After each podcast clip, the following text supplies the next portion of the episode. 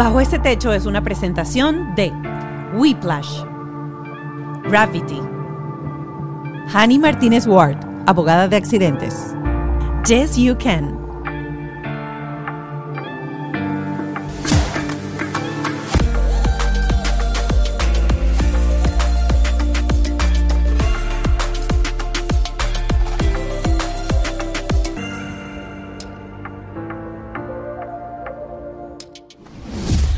Bienvenidos a Bajo este Techo. Hoy un programa súper especial celebrando los 39 años de la agrupación musical infantil Nifu Nifa. 39 años brindándole música a los niños, nominadas a los Grammy. Eh, tienen más de 29 producciones musicales. Se han eh, presentado en los escenarios más grandes de toda Latinoamérica y han llevado su música a todos los niños desde hace 39 años. Y su música sigue vigente porque sigue renovándose. Así que hoy junto a Yanna, su fundadora, y Karim, vamos a estar hablando cómo influye la música, cómo influyen esas figuras infantiles en nuestros hijos, cómo lograr que puedan aprender y que esas canciones tengan contenido a través de ritmos actuales. Todo eso lo vamos a estar conversando hoy en este programa especial. Y para los que no lo sabían, pues para mí es recordar muchas cosas porque yo arranqué mi carrera artística con Nifunifa. Lo primero que yo hice artísticamente, el primer escenario donde yo me monté fue acompañada de Nifunifa, fue siendo una de las Nifunifa. Así que eh, prepárense porque el programa de hoy está súper, súper, súper rico.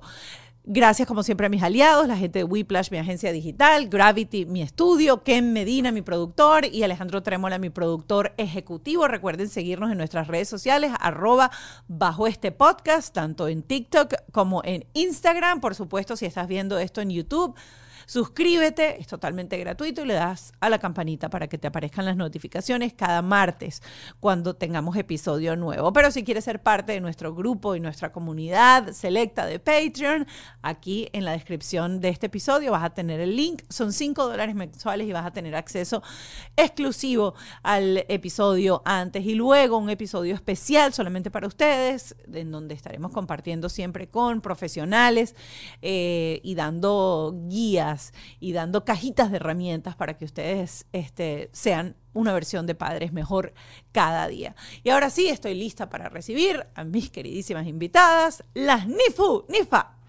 Nifu, Nifa in the house. Ya. Bueno, todas, todas, porque tú eres ex.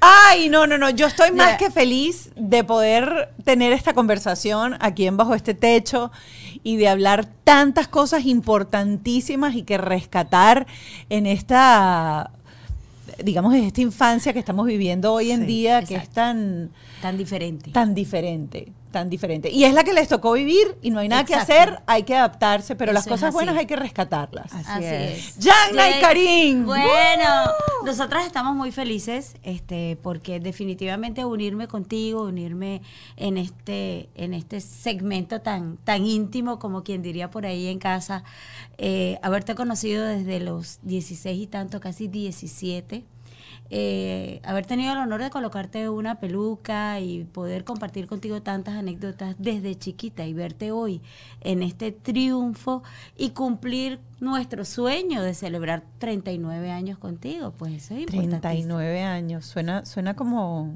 Suena como bueno, bastante. eh, suena como bastante. Sí, menos mal que no se nos nota. la peluca hace milagro. Exacto. Exacto. Bueno, cuando, cuando quieras retomas la tuya. Sí, Yo creo que tú ya dentro de poco la necesito. Exacto, exacto. Bueno, fascinada de estar aquí. Claro. Imagínate, mi amiga de toda la vida. Este, Bueno, nos y conocimos ahí. Sí, Nos de conocimos hecho, hace- De hecho, tenemos esa no sacamos la cuenta, pero nos conocimos vamos en a decir Infunifa. porque nos hace así y todo así. Y Exacto. todos saben. Bueno, Es ya más o menos ahí dijo, te conocí a los 16, te cumpliendo 39, aquí vamos a tanto, sí, como aquí esa, es la parte, esa es la parte linda. Este, de la familia que yo hablo de Nifunifa. Es así. Sí. ¿Me entiendes? Este, Nifunifa tiene, ha tenido y tendrá, con el favor de Dios, muchas anécdotas en la vida. Pero en este momento, pues, centrémonos en la nuestra, ¿no? Así es.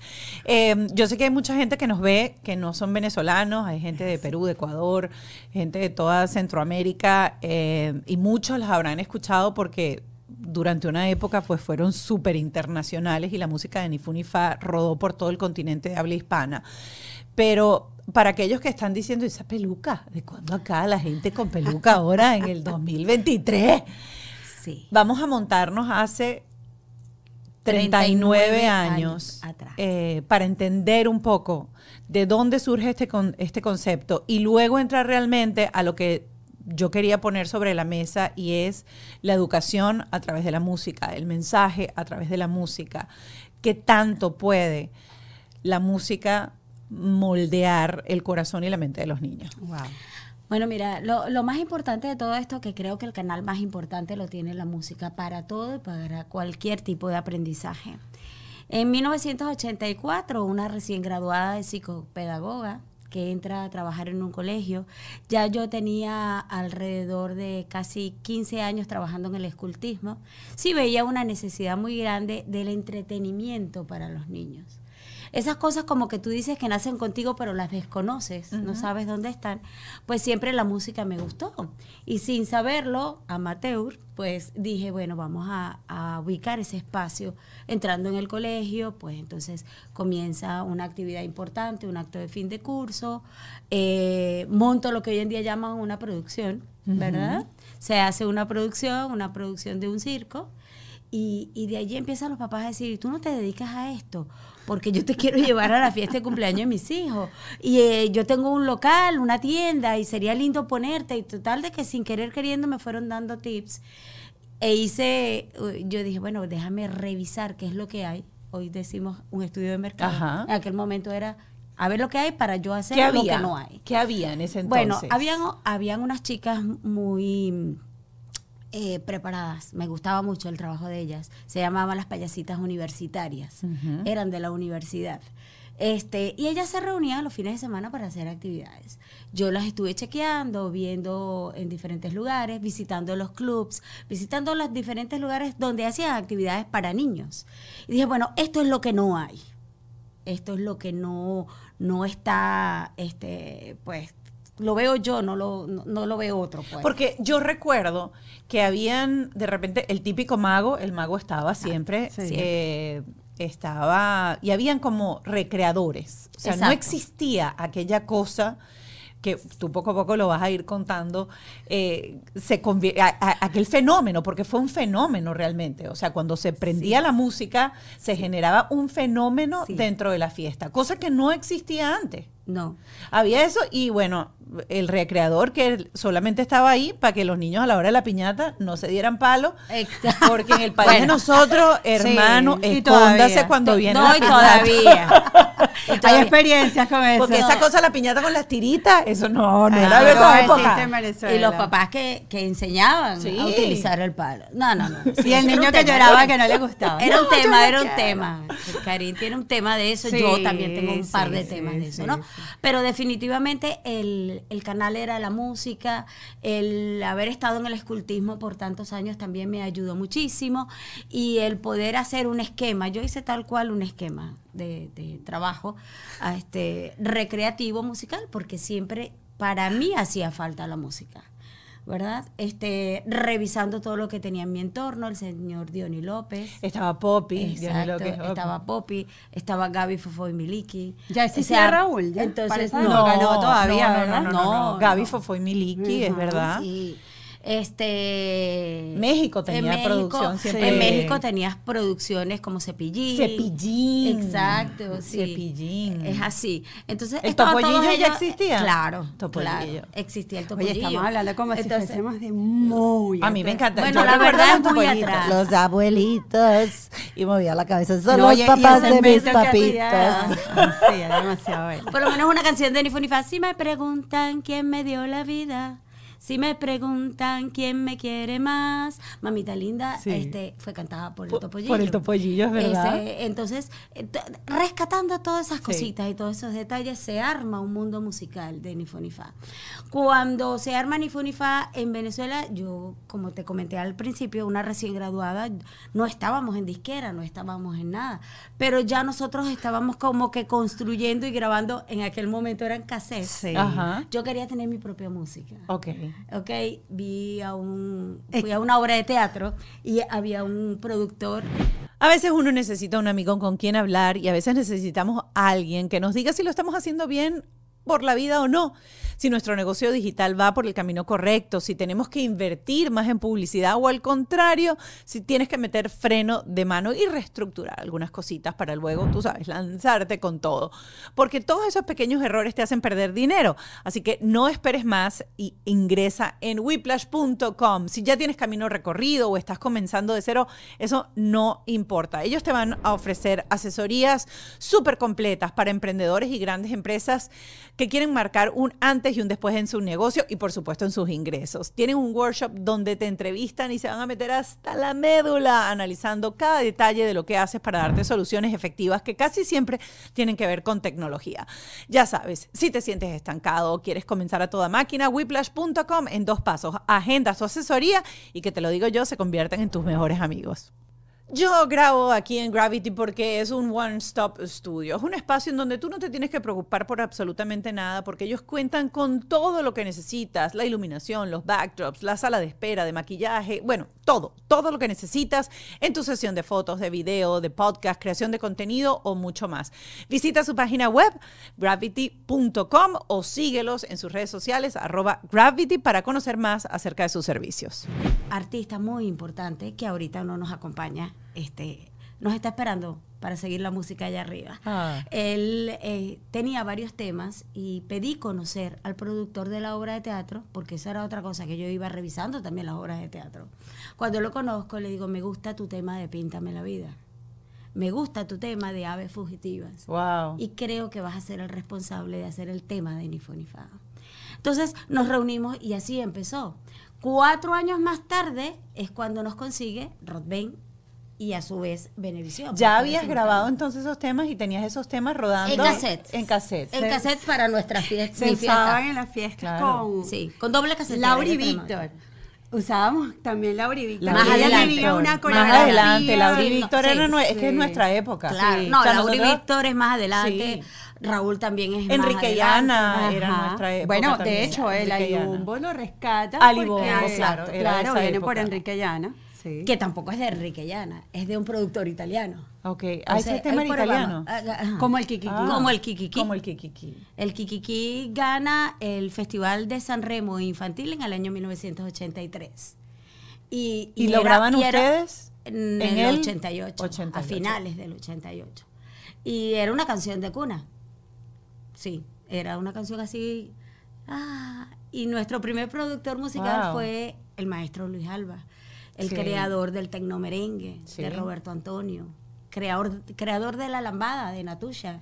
Yo, yo, quiero, Este- yo quiero remontarme ahí porque mira, o sea, para que tengan una idea, Luis Alba Sí. es un nombre. O, Sí. a- o se- y será durante la vida Por seculorum. por seculorum, Así un es. nombre en la industria musical de Venezuela.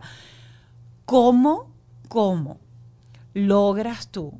Porque vamos a estar claros, o sea, una payasita que hace piñata, ¿cómo logra tocar la puerta y que ese productor diga, vamos a darle? Mira, yo creo que esta insistencia, yo soy hija de un emigrante eh, en Venezuela, un italiano hermoso, y de una venezolana maracucha. Y yo creo que esa liga hizo como una explosión rara. Sí, hizo una explosión rara.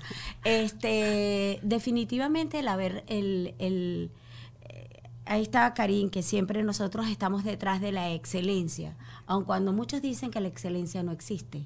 Pero a, a mí me llegaba alguna payasita con algo que no iba y en aquel momento, sin formar parte de las filas de Rodben y Benevisión, porque ahí iban contratos firmados, yo decía, bueno, mira, usted trajo los zapatos como no son, tal, usted, esta piñata, pero ya yo llegué, no, pues usted sabe que yo quiero los zapatos así, la camisa así, la cosita así, esto lo quiero así, y usted no va. Bueno, yo creo Entonces- que eso forma parte de la disciplina que Exacto. tenemos actualmente. Todavía. Entonces yo decía, eh, pero bueno, si nadie lo va a notar, digo, si alguien lo va a notar, porque alguien algún día nos va a ver y nosotros vamos a ser importantes. Eso lo decía yo día tras día, fin de semana tras fin de semana. Y, y en ese momento nosotros no escogemos a Luis Alba, nos, nos escoge la disquera porque nos ve trabajar en una fiesta. Comienza ese link y luego designa o asignan a Luis Alba como el productor de nuestra primera producción. Obviamente, bueno, él y, y- y yo tuvimos muchas conversaciones, como por ejemplo, maestro, esta canción está aburridísima, aburridísima. Kikiki. Kikiki. Ah. Eh, eh, eh, estaba lentísima. Yo quiero que esto tenga como más vida. Además, eso de, de- repite tantas veces kikiki, coco, vamos a hacerlo como más alegre, más salpicado, más. eh, no, no me acuerdo cuántos calificativos le di, pero les di mucho. El único que me hacía era así. Ajá, porque muy serio, muy serio, increíble, peruano. Y Sí. mira todo el ritmo latino que él crea diferente a- a- a su línea. Eso queremos decir que tiene mucho talento. Sí. Entonces, este, bueno, pues nada, comienza toda aquella historia y cuando me llama me dice, ¿qué tema es este? Me pone la pista. La, la música. Y yo, ni idea. ¿Y tú? Y yo, plin, no sé. Y él se moría de la risa. ¡Cuá, cuá, cuá! Total, es que bueno, nada. Él se moría de la risa, él se reía y tal. Y bueno, nada. Ese es Kiki. Kiki. ¿Qué? No, no, no, eso no puede ser. Y, ¿cómo lo voy a cantar? Le Claro. decía yo. Y dice, lo, lo vas a cantar. Y bueno, nada, comienza así. La anécdota de Kikiki ha seguido año tras año, sobre todo porque Kikiki no era el tema promocional. El tema promocional era Píntame, la, Píntame la vida. vida. Cuando nosotros llegamos a Sábado Sensacional, nuestro primer Sábado Sensacional, este, estamos listas, tú sabes que uno llega al estudio y tal, bueno muchachas, colóquense por aquí, colóquense por allá. Este, el tema, teníamos dos temas que íbamos a cantar y entonces cuando regresa este, este, el- Peña. No, Ricardo Peña era el, el director. Entonces entra Elena Rosales, que es su mano derecha y que aún sigue en Sábado Sensacional. Elenita nos dice, va a ir un solo tema. Yo, bueno, ni modo, tú tienes que hacer lo que ellos te dicen. Claro. Ok, y el tema es que, que, que, que, que- que- ese, ese que, que yo, ah, no, no puede ser. No, no, no, el tema promocional es Píntame la vida.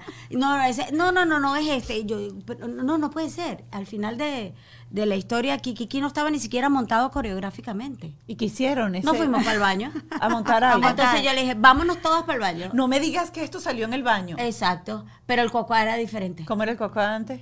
Cuacuá.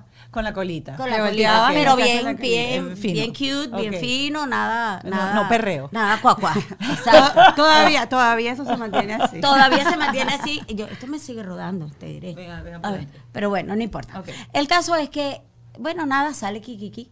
Montamos Kikiki en el, en Y el todavía baño, dura esa y parte de todavía- la coreografía. No, no, no. Intacta. Es que claro, el gallo era Kikiki. Yo decía la gallina. Kikiki.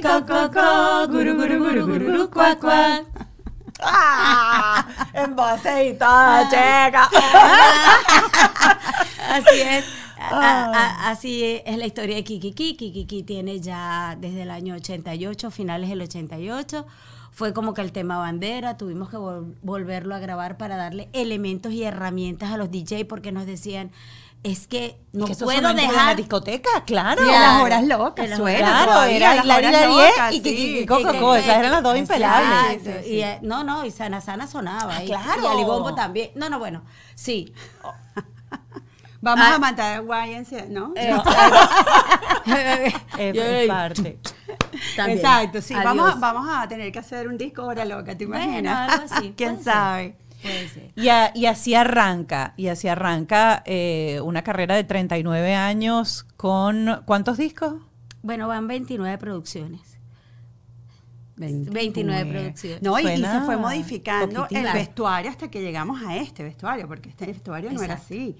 Teníamos otro tipo de bragas que se usaban unas para piñatas, después se hicieron unas para show, usábamos unas, unos, ¿cómo se Unos símbolos. Eran un, yo- símbolos, yo, dejaba que cada una pudiese tener identidad. Ok. Entonces de repente venía una y me decía, yo no sé, se me va a caer la cédula. En aquel momento se llamaba camafeo. Los camafeos, claro. Eso ¿no? sigue No, no. llamándose así, Sí, ¿no? se llama igual. No se usan, pero se sigue. No, bueno, Ok, se usa- camafeo, camafeo es un broche con la figura de una dama antigua, Sí. ¿Verdad? Con, con- con un entorno muy especial. Y, y llegó una de mis payasitas y me dice, este camafeo era de mi tatarabuela, ¿me lo puedo poner? Digo, por supuesto. Una apareció con una nota musical, otra apareció con otra cosa. De hecho, así- se mira, usaba, sí, se usaba en círculos y, y, y te Ah, bueno, eso fue Sí. antes Antes, todavía. bueno, antes. es que, es que antes, antes, antes yo estaba también.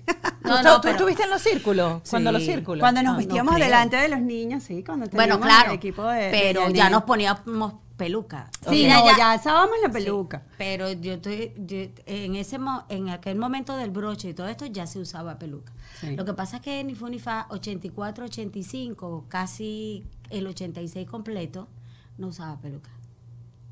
No, yo llegué con las pelucas. Pero sí con La- con la peluca. ¿por, qué, por qué existe ese cambio y ese avance? Bueno, porque la abuela de la casa, todos conocidos por Mamame, ellos son de Canarias y entonces los carnavales de Europa vienen de. Tenerife. Y ella cada vez que viajaba decía, está esto nuevo, bonito, diferente, aquí va. Está esta tela, ¿tú qué piensas que hacemos? Aquí va. Y ella me recibió con un, cambiamos el broche por este corbatín, una sorpresa que ella me dio en un evento en Mata de Coco. Pero nosotros empezamos Mata de Coco y tú ves la primera carátula del disco Sí. con broches. Sí. Hay quien tiene la nota musical, hay quien tiene otra cosa, pero, pero más adelante fue evolucionando hasta que llegó un punto en que Nos quedamos aquí. nos quedamos así. Se quedaron así, eternas, no cambian. Bueno, lo, Ahora ma- lo vamos, maravilloso es no verse así, Sí. sino siempre. ahora vamos a entrar un poco en lo que en lo que hace. Y yo quiero entrar con cómo lograron romper el estigma del típico payaso que había, porque existía el payaso, el payaso que normalmente genera pánico en los niños y da ganas de llorar. Y luego ustedes también, no, pero es que es verdad, o sea, el payaso por lo general tiene una imagen muy fuerte. Ustedes suavizaron la imagen del payaso y quiero sobre todo hablar un poco de cómo hacen ustedes con esos niños cuando llegan, porque siempre existe el niño que es abierto, que se da de una y no tiene problema, e incluso teniendo esta, esta, digamos, esta imagen tan dulce, igual existe cierto temor, cierto miedo. ¿Y cómo entran? ¿Cómo hacen? ¿Cuál es esa dinámica? ¿Qué deberían hacer los padres en ese momento de la fiesta? Porque el papá entonces empieza a empujar. Pero, Ajá. pero, pero Pero agárrala. salúdala. Ajá. Pero ¿Cómo hacen? Bueno, aquí hay varios factores importantes, ¿no? El principal es romper el estigma de lo que es el payaso tradicional. El payaso tradicional, pues sí, pues eh, trae conductas inadecuadas, palabras inadecuadas. Eh, hoy en día se apalanca a lo que llamamos el bullying. ¿verdad? Porque disfruta de eso, hace chistes malos, buenos, menos buenos, menos malos. Este, originalmente nace con una, un vestuario haraposo y, y bueno, eh, utiliza conductas, como digo yo, totalmente inadecuadas. Yo quería romper todos esos esquemas. Entonces, Yes, you can. Miren, quiero hablarles de algo que yo utilizo todo el tiempo cuando estoy en la calle y cuando voy a saltarme una comida y no quiero comer no, un sándwich o no me quiero comer algo chatarra en la calle y es el sustituto de comida de Yes, you can. Esto tiene 20 gramos de proteína, tiene todos los carbs y toda la alimentación que tú quieres y necesitas y lo mejor de todo es que cada desayuno o cada cena que tú sustituyas con esto son tan solo 2 dólares 50. Así es, 2 dólares 50. Y además, como yo soy un poquito estética, pues yo me ayudo con el pura fibra, que es uno de los suplementos que yo utilizo. Le pongo un scoop dentro, bato aquí y aquí está mi reemplazo de comida. Tú también lo puedes tener. Entra en la página yesyoucan.com. cuando llegábamos a una entrevista o cuando llegábamos a algún sitio nos decían automáticamente, ¿quién, quién es la que va a echar el chiste? Es que aquí no Sí, bueno, ca- caías mucho en creer que éramos ese tipo de payasos hasta que creamos como, como una historia, creamos como Un precedente. un precedente de qué éramos nosotras y sobre todo íbamos al niño primero, o sea, cuidado, él es pequeño, deja que me conozca, porque incluso nos ha pasado, métete el televisor otra vez. Ah, sí. Así nos ha dicho niños, métete, no, tú métete Tú el allá. televisor. Te dicen tú allá. Entonces tienes que ir Entonces- con mucha calma, tienes que tener mucha táctica. Yo creo que eso es como un don, ¿no? Como siempre decimos que uno nace con el carisma de poder este, ir poco a poco. De, sobre todo creo que aquí nos volvió a ocurrir que tuvimos que empezar de nuevo porque como dices tú hay muchas culturas. En Venezuela no, porque ya en Venezuela somos conocidas y el niño te busca. Entonces es más sencillo, pero cuando volvi- volvimos a arrancar y hemos arrancado en España y hemos arrancado aquí, pues ha sido igual, comenzar de nuevo, poco a poco, decirle a papá, no lo, no lo así, Yo- arriba, no, una foto, no, déjalo que él se acostumbre, nosotros te vamos a buscar la foto, tranquilo, Los espacios. los espacios. El respeto, el respeto de los espacios. La parte socioemocional del niño se quiebra con muchísima facilidad. Eh, a veces tú no entiendes por qué él tiene miedo a algo y no te has dado cuenta que en el trayecto de tu vida, como mamá o como papá, algo ocurrió sin darte cuenta y quebró esa línea que en los niños menores de 7 años es la que crea la confianza y es la que crea la habilidad para poder diferenciar me da miedo o no. Si la mamá tiene un niño de un año pequeño cargado y entonces de repente el niño hace como que un gesto como que ya va, porque él es el que te dice, ya va. La mamá dice, no te acerques, te tiene miedo. El niño conoce la palabra miedo y dice, mi mamá está diciendo que le tengo miedo, automáticamente después el niño hace, Yo tengo miedo. le tengo miedo.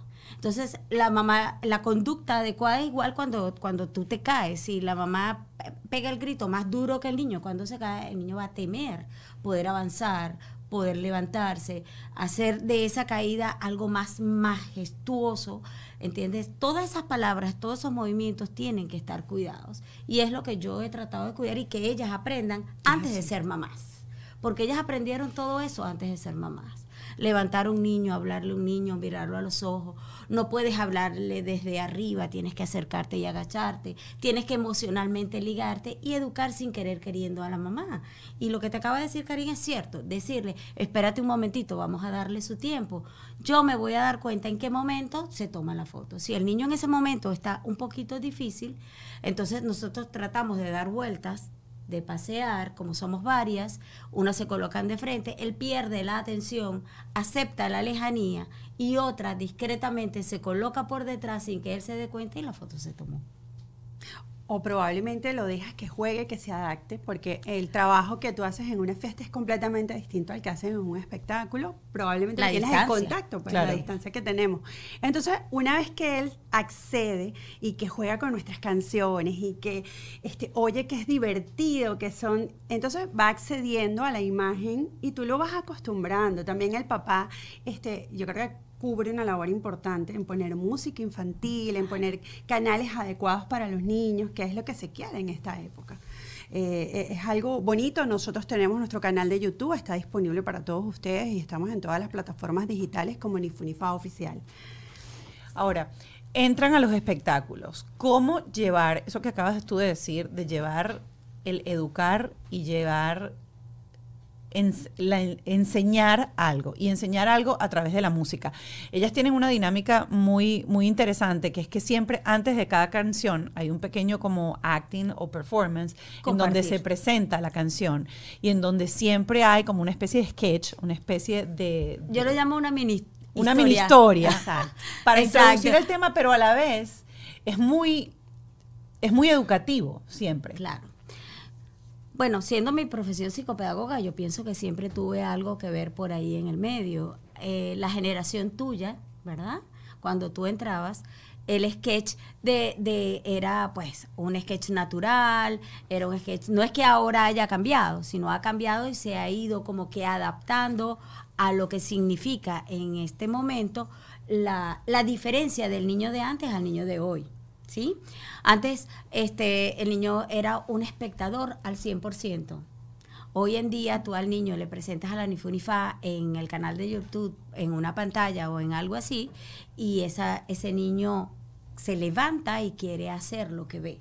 Claro. El explicarlo todo antes de tiempo, no más de lo debido, nunca está de más. Valga la redundancia. Claro. ¿Sí? Entonces sí, eh, lo- nuestros sketches son jocosos, son buscando, siempre vas a tener una payasita tremenda, una payasita, sabes, que hace la pregunta que no debe y entonces nosotros hacemos el cierre con lo que se debe hacer. Por eso es que digo que ni fu ni fa educa divirtiendo, educa a través de la música. Hoy en día tuvimos que, que ampliar nuestro, nuestro espectro. ¿Por qué? Porque necesitamos que el niño eh, tenga más trabajo de su motricidad gruesa porque la tiene muy, muy asentada. Es decir, pasa todo el tiempo sentado, pasa todo el tiempo en el colegio sentado. Este, a veces los papás no tienen tiempo de llevarlos a los parques o van una sola vez a la semana. Entonces, si lo colocan en el canal de YouTube, necesitamos alimentar lo que es la memoria auditiva inmediata, lo que es la memoria corporal de su motricidad gruesa, para que eso pueda tener movimiento. De repente la- persona la- o las mamás no lo, no lo analizan, pero ahí lo tienes, por ejemplo, el, el trabajo de la ensalada. La ensalada. esa El es trabajo de la ensalada es un trabajo que nosotros escogimos muy bien premeditado. ¿Por qué razón? Porque, bueno, porque vas a trabajar la memoria progresiva y regresivamente. Punto número uno. Dos, vas a manejar los elementos que menos le gusta a un niño cuando es pequeño. Y puede la El mamá. tomate, la eh, lechuga, el pepino. Bueno, eh, y- la cebolla. le enseñas, mira, le enseñas actividad, Sí. le enseñas a comer bien, le enseñas un... un- Exacto. O sea, es, es- es una canción exacto. eh, de, de Y- verdad muy creada, digo yo su- que es muy, es- muy importante. Exacto. Y sumado a eso, le vas a sumar los movimientos. Entonces tienes que asociar el movimiento con, la, con el elemento y el elemento automáticamente se te va a quedar. Y la mamá va a decir, hoy vamos a comer un poquito de tomate como come Nifunifa. Y, y de verdad, eh, gracias a Dios, nuestro trabajo ha llevado a que las mamás nos, nos utilicen en el buen sentido de la palabra para esas cosas. De repente, si no existía... Quiero decirles que el tema de la ensalada lo utilizan incluso en la llanada. Mi hijo de nueve años llegó diciendo, mamá, la canción de Nifunifa la cantan en la llanada. Ay, la, la- el exacto. tomate y la ensalada y la Claro, cebolla, sí. ¿Por qué? Porque esa viene de campamentos, Sí. esa viene de atrás. Entonces, hemos hecho un- adaptaciones bien interesantes y bien importantes. Ahora bien, caemos dentro de un rubro musical que al niño de hoy, del 2023, le gusta. Le ¿Cómo agrada. hacen eso? Porque vamos a estar claro. Hubo un momento en donde la música infantil era como que uno decía de los papás, ay Dios mío, tú me vas a poner eso en el carro. O sea, yo tengo que oír todo el patito, patito, porque está, puras canciones infantiles que eran, son hermosas, son bellas, todo lo que tú quieras, pero le faltaba, llega un momento en que, en que la música infantil se había quedado Por como eso es parte, estancada. parte de la evolución, ¿no? Eh, parte Bueno. de la digitalización y tuvimos que hacer como esto, ya va, hay que estudiar aquí cómo vamos a hacer que ellos vuelvan a escuchar y ahí es donde vienen, se introducen músicas. Sí tenemos ritmos como reggaetón, solo que tenemos Sí. letras adecuadas al niño. Entonces Sí. todo es una adaptación al niño, este, con letras con propósito, que es lo que siempre hemos planteado, para que el niño se adapte a la música y sea divertido para el papá, porque tú puedes ir en el carro, la ensalada y ¿qué viene ahora? Y el niño, o sea, es algo interactivo, incluso en el carro, sobre todo aquí que las distancias son tan lejos. Sí. Exacto. Todo bien así, pero yo, yo, yo me voy a montar el primer disco de Kikiki. Ujú. Tú escuchas el disco de Kikiki y, y, y no escuchas nada que diga patito, patito, color de café. No lo consigues. Claro, es que eso fue, esa fue, eso fue arrancó la revolución. Exacto. Desde el primer disco, Ni Fa siempre ha sido revolucionario. Y hemos ido adaptándonos. Yo creo que una de las tantas fórmulas importantes es, que era lo que hablábamos en nuestra mesa de trabajo con el señor Rodolfo Rodríguez, con, con Rodben, con Benevisión, era romper los esquemas y estar en una música actual con una letra hecha con propósito.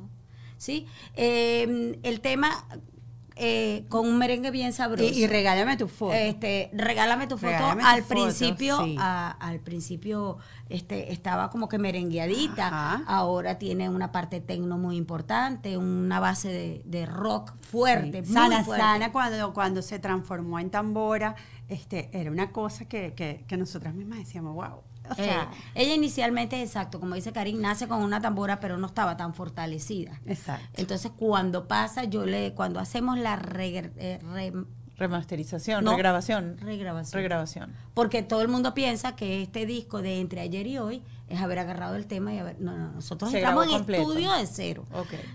Y nos fuimos con, con el ingeniero de caramelos de cianuro. Y entonces él agarró y obviamente hizo su disco rock pop. Ok.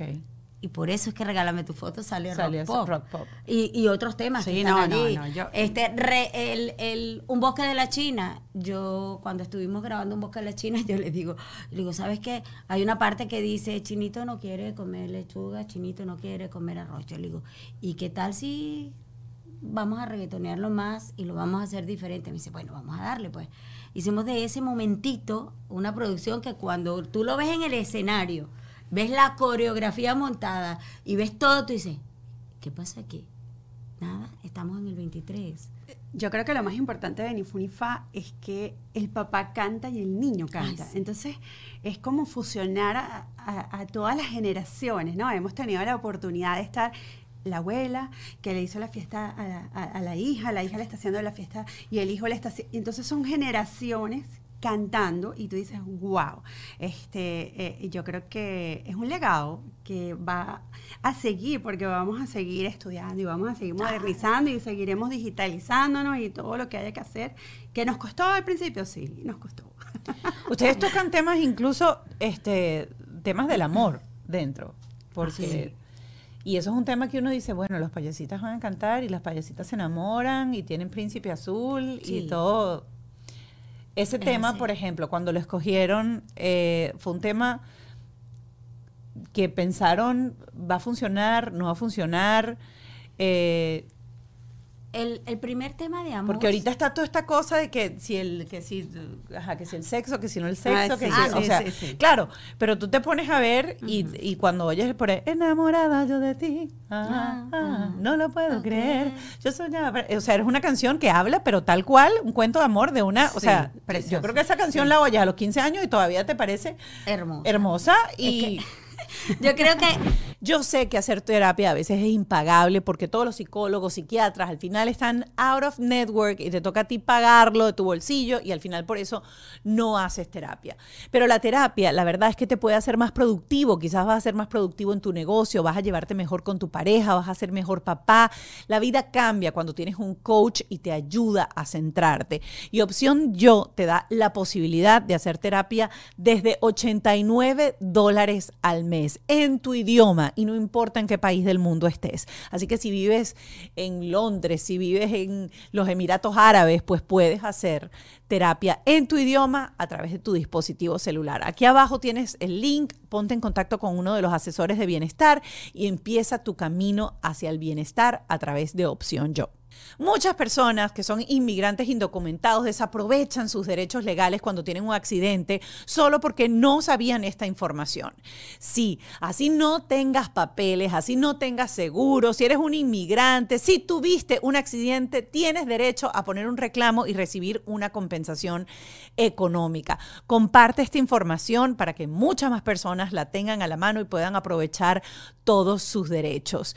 Recuerda, guarda este número en tu agenda de tu teléfono, es 855 dolor 55 855 365 6755 y recuerda que la ley de la Florida establece hasta 14 días para hacer un reclamo, pero si vives en Nueva York tienes hasta 30 días, ya lo sabes. Hani Martínez Ward será tu abogada de accidentes, arroba Hani Martínez Ward. Ni Fu ni Fa le canta el amor desde el primer disco. Lo que pasa es que obviamente eh, Enamorada yo de ti, que viene ya para el segundo ejemplar, este, en aquel momento, no sé si tú recuerdas, una serie mexicana que se llamaba Carrusel. Claro. Se escoge Enamorada yo de ti para hacer el, El tema, de, la, de de la- la serie, que en aquel momento lo llamaban una novelita infantil juvenil. Sí. Entonces, obviamente tiene un impulso mayor. Pero ni Fu le canta el amor desde el primer disco, porque el primer disco eh, se llama Te enamoras. Y habla de un amor de colegio, de pupitres, Sí. de qué te pasa, qué te pasa. Pero siempre cuidando todos y cada uno de los detalles. Después viene Te enamoras y después, bueno, más adelante, solamente tú, solamente tú es un tema que yo pienso que es el más bello de todos. No es que es el más bello, o evolucionó de una manera muy linda, muy limpia, muy limpia. Que lo- como me decían en, en la radio, me decían, es que yo coloco este tema y no digo de quién es, y lo que menos va a pensar la gente es que es de ni fu ni fa. Entonces fue, fue escrito con, con- con mucha delicadeza, con mucha, con mucho hilo fino, como digo yo, pero es hermoso también. Y así sucesivamente se van haciendo todos y cada uno de los temas. Nos hemos atrevido a escribir, porque Y, y así sucesivamente llegamos a cantar salsa con el maestro de la salsa, Sí. Oscar de León.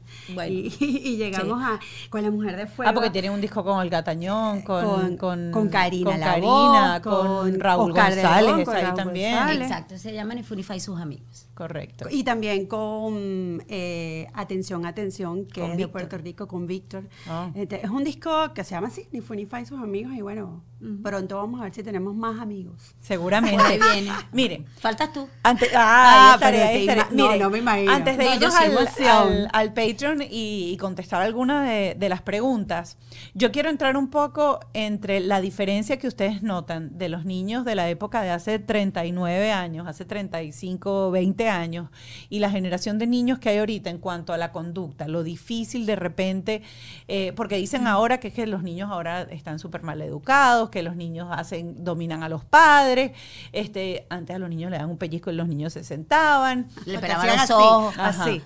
Hacían así. hay, realmente yo- tanta, tanta diferencia en, en la educación de, de los niños de antes a la educación de los niños de ahora. Bueno, Mira, yo, yo lo que pienso, eso es un tema delicado. sí. Es un tema delicado, un tema que de repente eh, a veces yo, Yana, no, no me gusta tocar mucho. Pero yo tengo un punto clave allí. Y eso depende de su mamá y de su papá. Su mamá y su papá tienen el control de todo. De allí va a depender hasta cuándo y hasta dónde abres esa puerta para que yo pueda averiguar más de lo que necesito en el momento que no debo. Y tu infancia va a tener el tiempo que tu mamá y tu papá quieran, indistintamente de ello. Tengo una anécdota muy importante por allí, donde muy cercana a mí, muy, muy cercana, donde este, el niño estaba, pues, eh, esto lo puedo decir porque no lo ven niños, pues, No, no, no. Eh, creían en, en su santa. Y ese niño iba a la escuela, tenía un poquito, como ocho años, iba para nueve más o menos, y, y él mantuvo su posición de santa. Y sus compañeritos se la retiraban. Y llegó a su casa y dijo, es que no me entienden, no puede ser. Entonces es cuando la mamá le dice, no te preocupes, no importa, lo bonito es saber en quién puede uno creer. Claro. Entonces es ese tema para mí es... Yo es- pienso que la ilusión de esta los niños no se que- debe romper. Que la inocencia nunca va a pasar de moda. Y si tú la inocencia nunca pasa de moda, este, depende de ti. Yo creo que tú eres una mamá que mantiene las ilusiones de sus hijos, que también los mantienes pequeños, porque para ser grande hay muchísimo tiempo. Y creo que disfrutar la infancia es lo más grande que hay. Pero, por ejemplo, cuando, cuando yo hablo de la conducta, es, es- es la misma infancia y son los mismos niños Sí. que tú les dices, siéntese, se sienten, párese, se paren, sigan instrucciones, sigan instrucciones. O estos niños de hoy en día, 2.0, son unos niños a los que es más complicado que sigan instrucciones, son de repente niños más groseros, como todo, toda la, la, la corporalidad que cada vez se sexualiza más en los Claro. niños a la hora de... Eso sí. Claro. de- Porque bueno, porque obviamente este ya los papás hoy en día, la era ha cambiado un poco. Eh, los niños no están tanto tiempo en casa, ¿sí? Están bien en una guardería, están bien en, en, después de clases, están en clases. Este, las leyes han cambiado muchísimo. El educador antes era diferente. El educador antes tenía un respeto y tenía una palabra que era importante. Ahora el educador no se atreve por los cambios de leyes, porque es que ya viene de arriba. Claro. Yo, ya, ya son cosas que no. Entonces, eh, si el educador no puede, entre comillas, educar y decir, usted se sienta, ah, pero yo no me quiero sentar. Entonces, la educación dice, si el niño no se quiere sentar, es lo que llaman educación abierta. ¿eh? Si el niño no se quiere sentar, hay que respetarlo porque sus emociones en ese momento no sienten que debe y tal, y lo vas a traumatizar. Entonces, este, no está siguiendo instrucciones. El maestro no puede decirle la segunda vez, te tienes que sentar. Nosotros nos ha pasado, nos ha ido bastante bien, porque con la Porque no acción tenemos- musical que tenemos o el contacto que tenemos, probablemente sea por hora o, o- o por un tiempo determinado.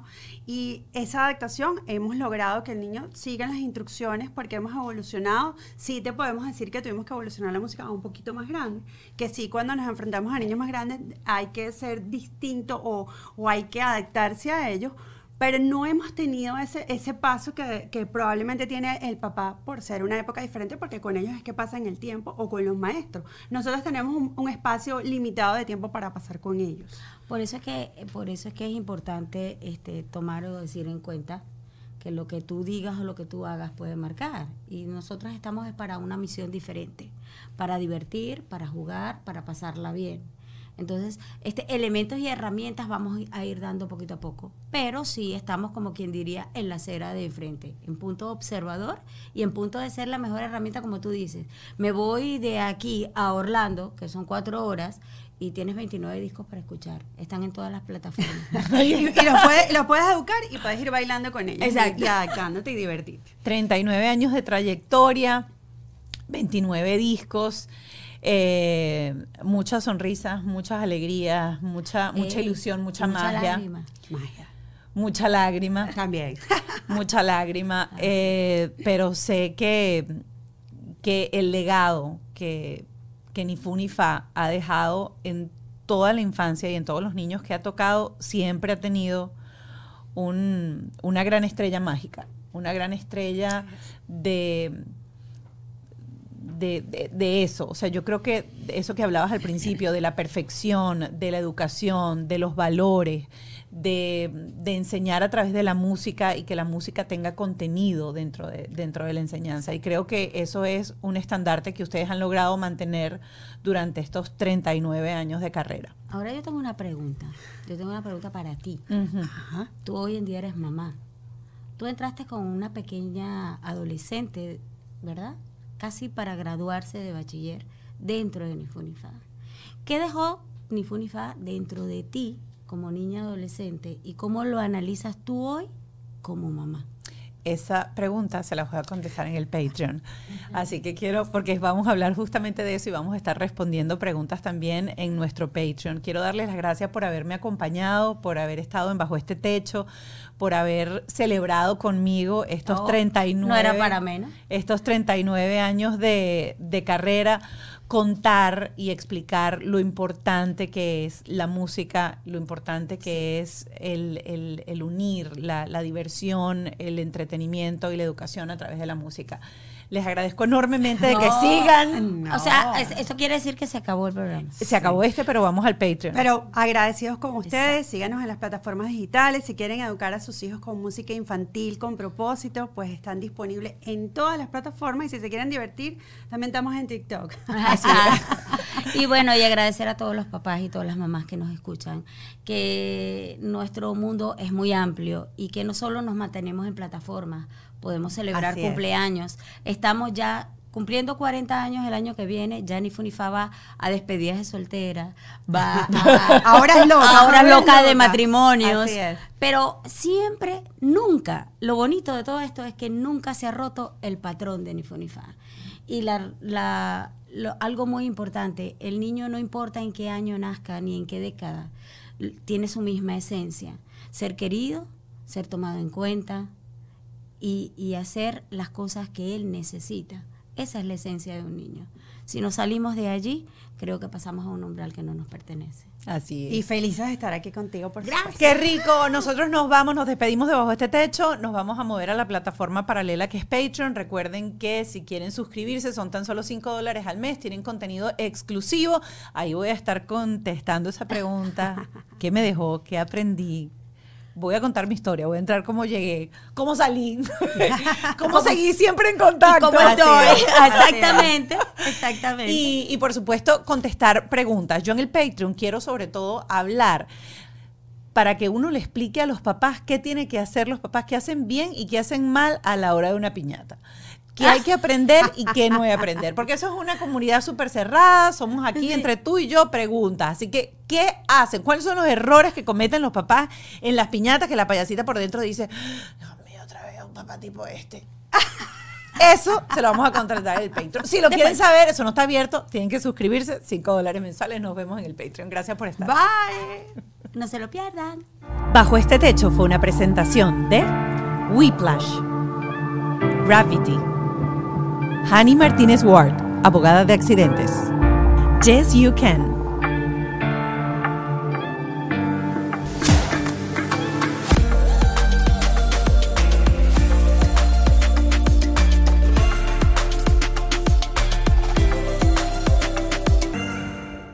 ¿Estás listo para convertir tus mejores ideas en un negocio en línea exitoso? Te presentamos Shopify.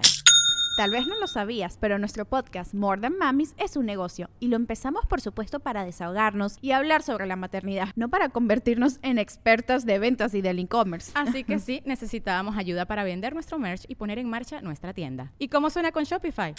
Llegó otra venta. Shopify es la plataforma de comercio que está revolucionando millones de negocios en todo el mundo. Ya seas un emprendedor desde tu casa o desde donde sea, Shopify es la única herramienta que necesitas para iniciar, administrar y hacer crecer tu negocio sin dificultades. Con Shopify puedo gestionar pedidos, envíos y pagos desde cualquier lugar, brindándote toda la información y estadísticas de tus ventas al detalle. Regístrate para un periodo de prueba con tan solo un dólar al mes en shopify.com barra sonoro, todo en minúsculas. Ve a shopify.com barra sonoro para llevar tu negocio al siguiente nivel. Shopify.com barra sonoro. ¿Estás listo para convertir tus mejores ideas en un negocio en línea exitoso? Te presentamos Shopify. Tal vez no lo sabías, pero nuestro podcast More Than Mamis es un negocio y lo empezamos por supuesto para desahogarnos y hablar sobre la maternidad, no para convertirnos en expertas de ventas y del e-commerce. Así que sí, necesitábamos ayuda para vender nuestro merch y poner en marcha nuestra tienda. ¿Y cómo suena con Shopify? Llegó otra venta. Shopify es la plataforma de comercio que está revolucionando millones de negocios en todo el mundo. Ya seas un emprendedor desde tu casa o desde donde sea, Shopify es la única herramienta que necesitas para iniciar, administrar y hacer crecer tu negocio sin dificultades. Con Shopify puedo gestionar pedidos, envíos y pagos desde cualquier lugar, brindándote toda la información y estadísticas de tus ventas al detalle. Regístrate para un periodo de prueba con tan solo un dólar al mes en shopify.com barra sonoro, todo en minúsculas. Ve a shopify.com barra sonoro para llevar tu negocio al siguiente nivel. Shopify.com barra sonoro. At Grand Canyon University, we believe in equal opportunity, and the American dream starts with purpose. Whether your pursuit involves a bachelor's, master's, or doctoral degree, GCU's learning environments are designed for supportive networking and collaboration. With over 330 academic programs, GCU provides a path to help you fulfill your dreams.